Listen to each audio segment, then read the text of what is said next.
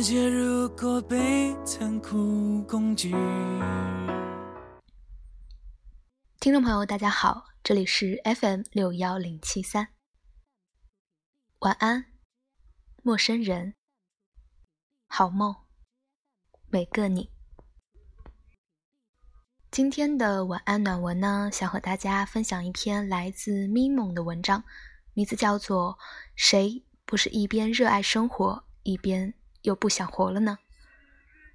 虽然咪蒙有些有争议性。但是小波觉得这篇文字读来还是蛮有启迪意义的，就想分享给大家。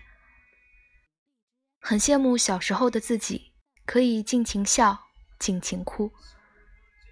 长大了，我们哭的权利被剥夺了。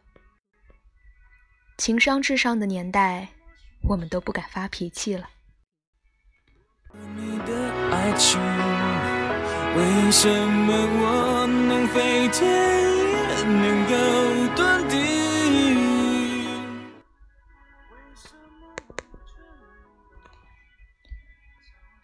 前几天才知道，我一个特别欢脱的朋友生病了。他是我们朋友群里最活跃的人，像个百科全书似的，跟我们聊高利贷、纹身、母乳喂养、经期护理，聊什么他都很嗨。本来我们包房只有一个服务员，不知道为什么后来来了四五个，站在旁边，以帮我们倒水的名义不走了。我朋友这样一个每天都兴高采烈的人，最近被诊断患了抑郁症，重度的。在医生面前，他才坦白，他经常整晚整晚睡不着觉，甚至不止一次想到过自杀。我们都不敢相信。想起前段时间一条热门微博，是一只白发的。他说：“现代人的崩溃是一种默不作声的崩溃，看起来很正常，会说笑，会打闹，会社交，表面平静，实际上心里的糟心事已经积累到一定程度了。不会摔门砸东西，不会流眼泪或歇斯底里，但可能某一秒。”突然就积累到极致了，也不说话，也不真的崩溃，也不太想活，也不敢去死。这条微博转发都有好几万，大家觉得特别戳共鸣。当时就有个网友评论说：“想想也是挺可怕的。”公交车上的年轻人目光澄澈，望着窗外陷入沉思。其实。是在斟酌遗书的语句。跟朋友聊起这事儿，一个男生都觉得很扎心。他创业一年半，好不容易有点起色，结果他的合伙人是他的高中同学，他多年的哥们，带着项目跑了，把公司核心资源活活抽空。对此，他表现得很冷静，好像没什么事儿，但他的内心。早就崩溃了，他想要大吼大叫，他想要摔东西，他想要大哭一场，但是他不行。在公司他是老板，不能随便暴露情绪。在家里，他老婆刚生了小孩，他怕老婆担心，怕老婆产后抑郁。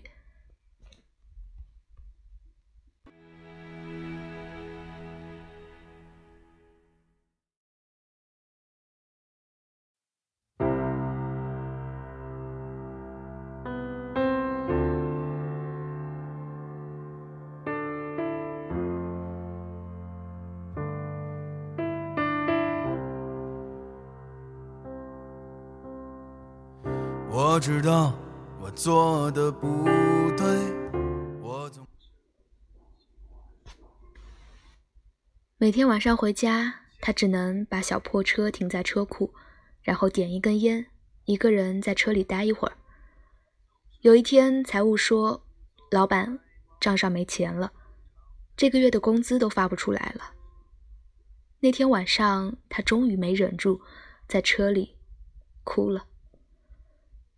他很久没哭过了，那一天哭得特别放肆，哭得一把鼻涕一把眼泪，当他准备用袖子去擦的时候，他突然停住了动作，因为身上穿的是他唯一一件像样的西装，他还得穿着去见投资商，去挽救公司。哭完了，就当做什么事也没发生，笑着回家，笑着跟老婆打招呼，笑着逗宝宝玩。第二天，还要笑着去公司。想起网上看过一句话：“谁不是一边热爱生活，一边又不想活了呢？”我知道你和我都不喜欢逃避。时光拿走了你的美丽，岁月带走了我的脾气。还欠你一场婚礼。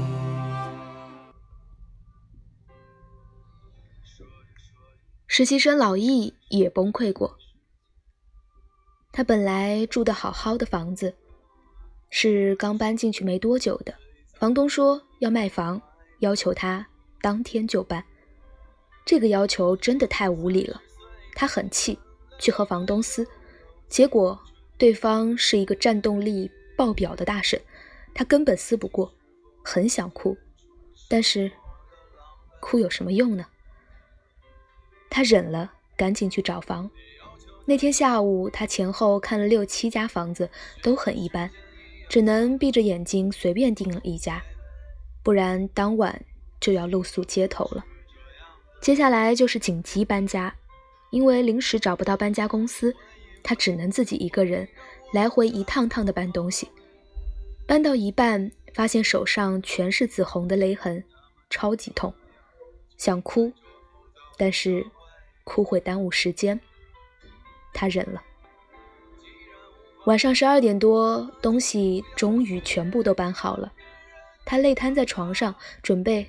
就这么昏睡过去，却突然想起要准备的报告还没完成，从一堆凌乱的行李中翻出电脑，打开文档，开始打字，想输入“报告”两个字，这么简单的两个字，他却输错了三次，因为搬了一天重东西，他手抖的根本不听使唤，手指肿的都没办法弯起来，一用力就疼到爆炸。第四次，当他终于艰难地打下这两个字时，他却崩溃大哭了。他越哭越厉害，这一次真的不想再忍了。结果合租的室友来敲门，冷着脸说：“房间隔音很差，你能不能小声点？”他只是想好好哭一场，这个要求很高吗？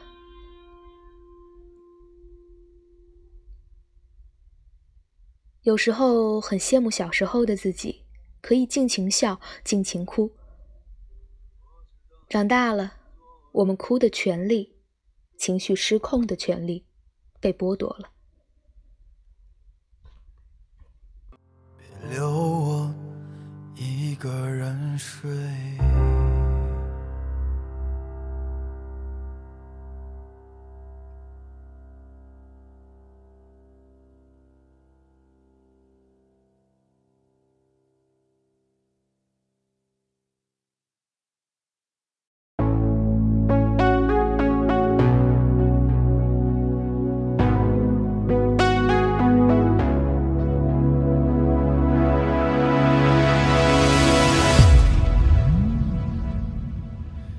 反正现在的感情都暧昧，你大可不必为难，找般配，付出过的人排队。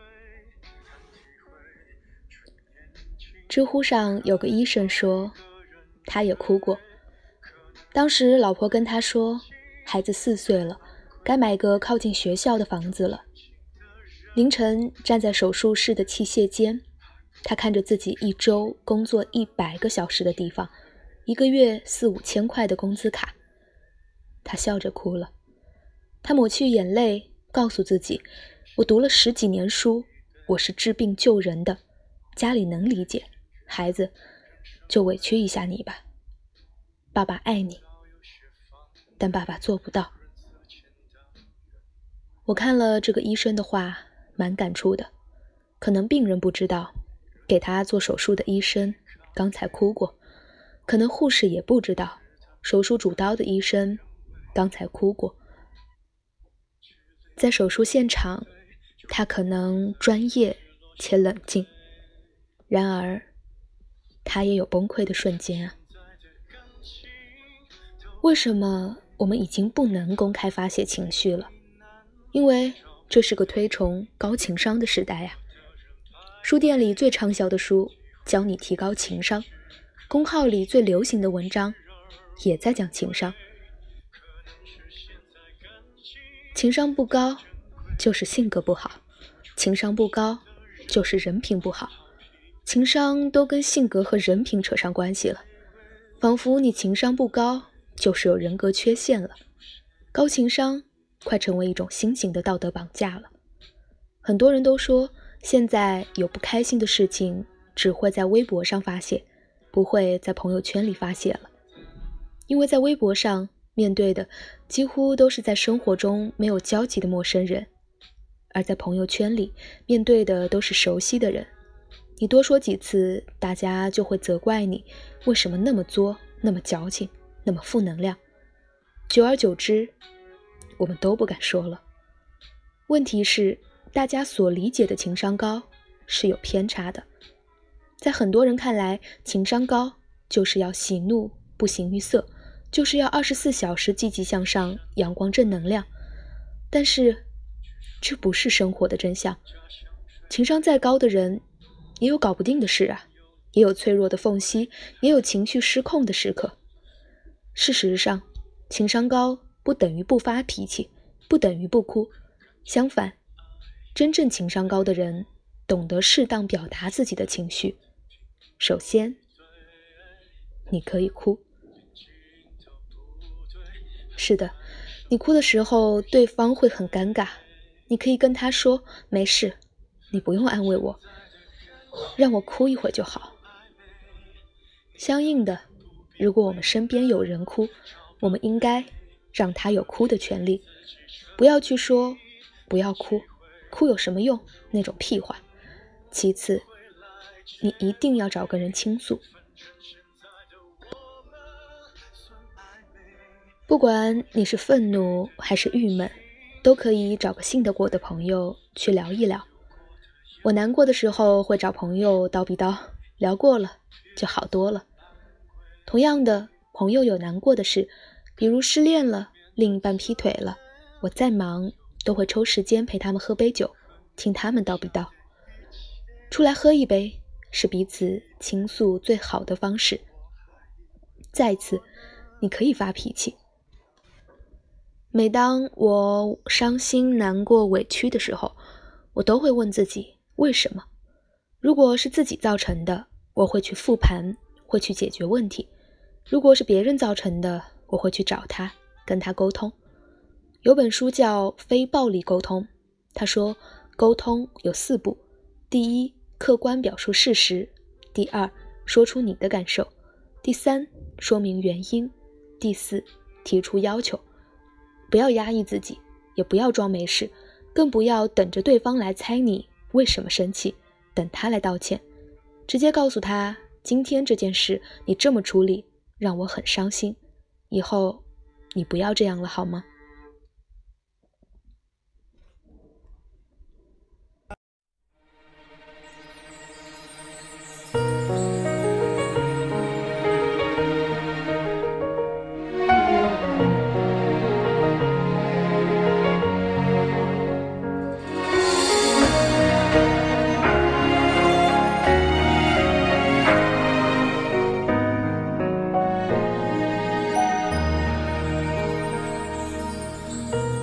风吹雨成花，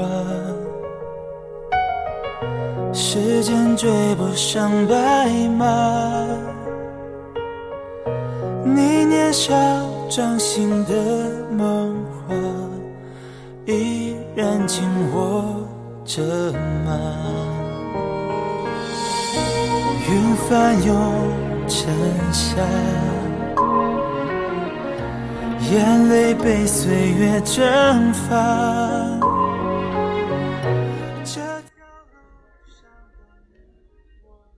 不要害怕发脾气，真正高情商的人会认为发脾气是一种很好的沟通方式。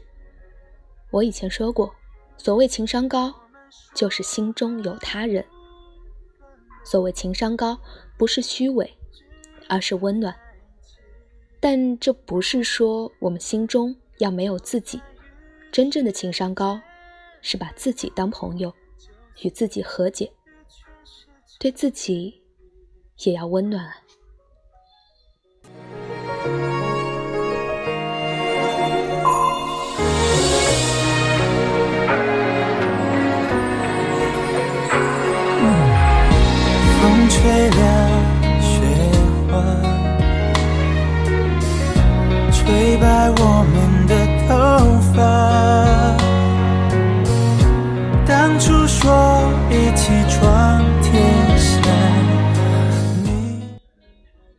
文章分享到这儿已经读完了，不知道听完这篇文章的每个你是什么样的感受呢？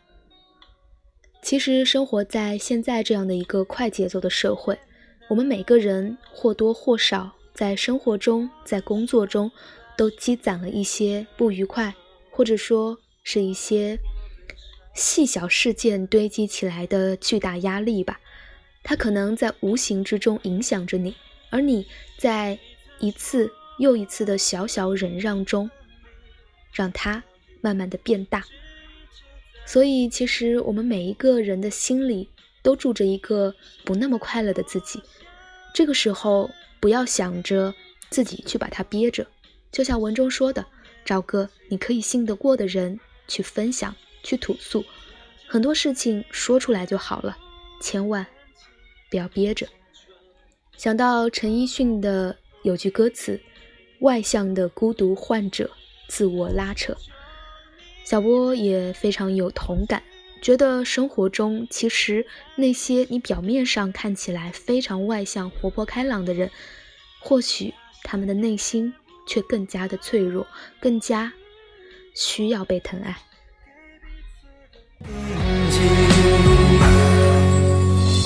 惊喜。可惜，青草离离，明月也送君千里，等来年秋风起。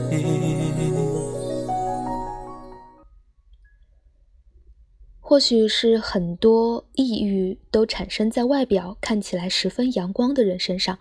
不是没压力、太正能量，而是不想把负能量给别人看见。有些人他会在自己都快崩溃的时候，还安慰着身边难过的朋友。傻孩子，要学会对自己温暖一些啊！好啦，这里是凡青的心声，我是小波尼。想关注小波的原创文章，请搜索微信公众号“小波尼”。节目的最后，分享一首五月天的《纯真》给大家。我们下期再会喽，小伙伴们，晚安，好梦。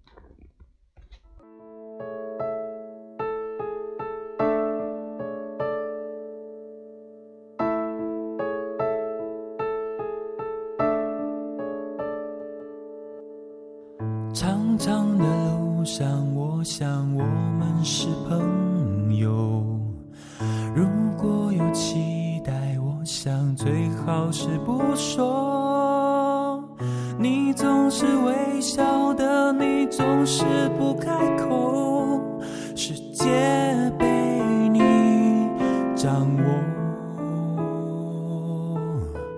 月亮绕地球，地球绕着太阳。走，我以为世界是座宁静的宇宙。今晚的天空有一颗流星划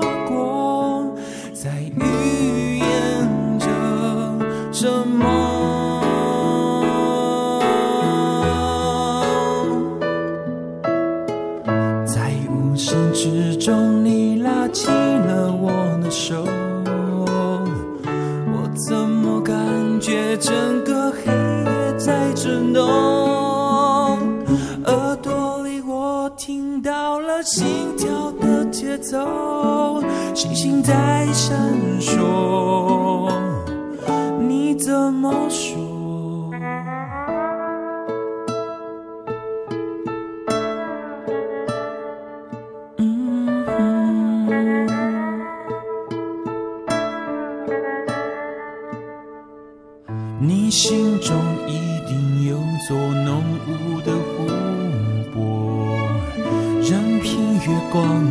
皎洁照也照不透。你眼中闪烁不眠无边的温柔，那波光在诱惑，在无声之中，你拉起了我的。手，我怎么感觉整个黑夜在震动？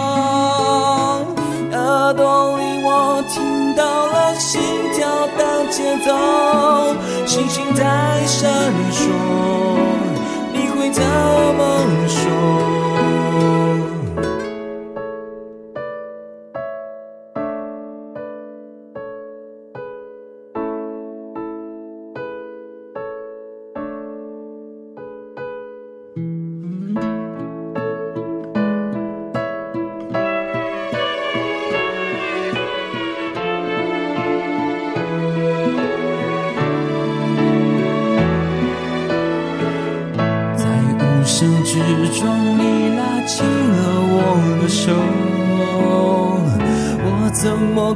感觉整个黑夜在震动？